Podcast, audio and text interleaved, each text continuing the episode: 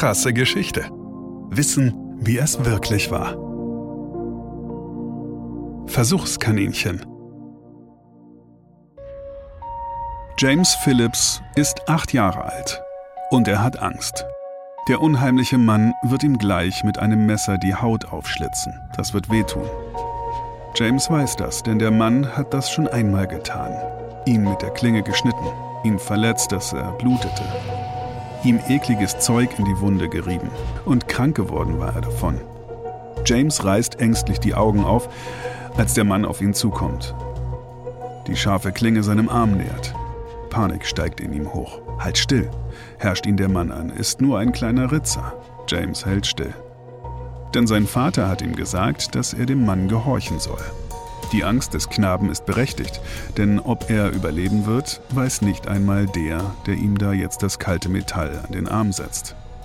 Mit einer raschen Bewegung die weiche Kinderhaut aufschlitzt und ihm mit unbewegter Miene eine gelbliche Flüssigkeit in die offene Wunde reibt.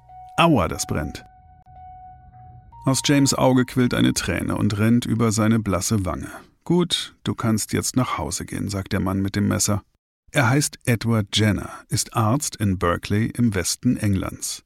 Und er hat den kleinen blassen Jungen an diesem freundlichen Sommertag im Juli 1976 soeben mit einer der tödlichsten Krankheiten, die man kennt, infiziert. Mit den Pocken.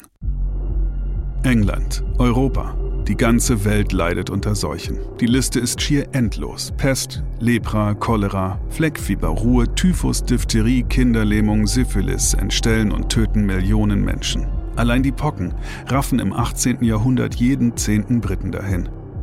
In den dicht besiedelten Städten ist es sogar jeder fünfte. Neben dem Leid der Betroffenen haben Seuchen auch andere Auswirkungen.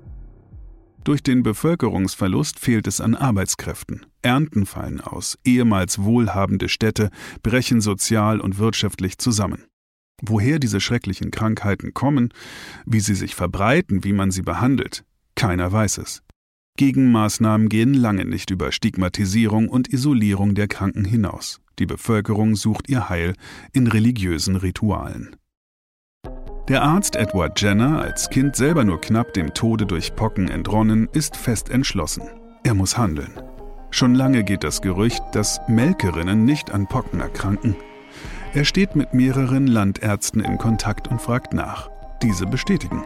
Patienten, die an den zwar unangenehmen, aber für den Menschen ungefährlichen Kuhpocken erkranken, kriegen später keine Pocken, so ihre Beobachtung. Da muss ein Zusammenhang bestehen, folgert Jenner nach jahrelanger Vorbereitung ist er bereit für das Experiment. Er überzeugt seinen Gärtner, dessen Sohn als Versuchskaninchen zur Verfügung zu stellen. Im Mai 1796 infiziert er den achtjährigen James Phillips. Er öffnet dessen Haut und bestreicht die offene Wunde mit Eiter, den er zuvor aus einer Kuhpockenpustel der Milchmagd Sarah Nelms entnommen hatte.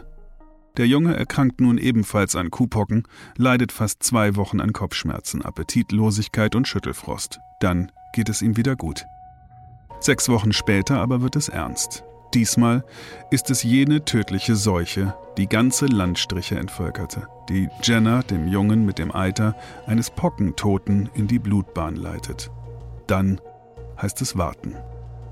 Wird der Junge sterben oder überleben? Tage vergehen. Nichts passiert. James bleibt gesund. Keine Pocken bei dem Jungen. Jenner triumphiert. Er hat einen Weg gefunden, Menschen zu immunisieren. Seine Methode, durch Infizierung mit harmlosen Kuhpocken vor tödlichen Menschenpocken zu schützen, nennt er Vaccination, nach dem lateinischen Wort für Kuh, Vacca. Sie verbreitet sich mit großem Erfolg rasch in der ganzen Welt. Edward Jenner und der Junge bleiben ihr Leben lang in Kontakt. Der Arzt schenkt James aus Dankbarkeit später sogar ein Haus. Und als James Phillips 1853 im Alter von 65 Jahren stirbt, wird er nur wenige Meter entfernt vom Grabe jenes Mannes beigesetzt, der ihn einst als Versuchskaninchen benutzte, damit aber unzähligen Menschen das Leben rettete. Der Erfinder der Pockenschutzimpfung, Edward Jenner. Krasse Geschichte ist eine Produktion von Krane und Rabe im Auftrag von RTL Plus Musik. Autor Christoph Azone. Gesprochen von Markus Krane. Produktion, Redaktion und Regie Christoph Azone, Denise Köppen, Katrin Rath, Ina Wagler, Sabrina Gottschild-Vetter und Markus Krane. Ton und Schnitt Benjamin Sammer, Lukas Wieland, Sean Leclerc, Axel Rabe und Markus Krane.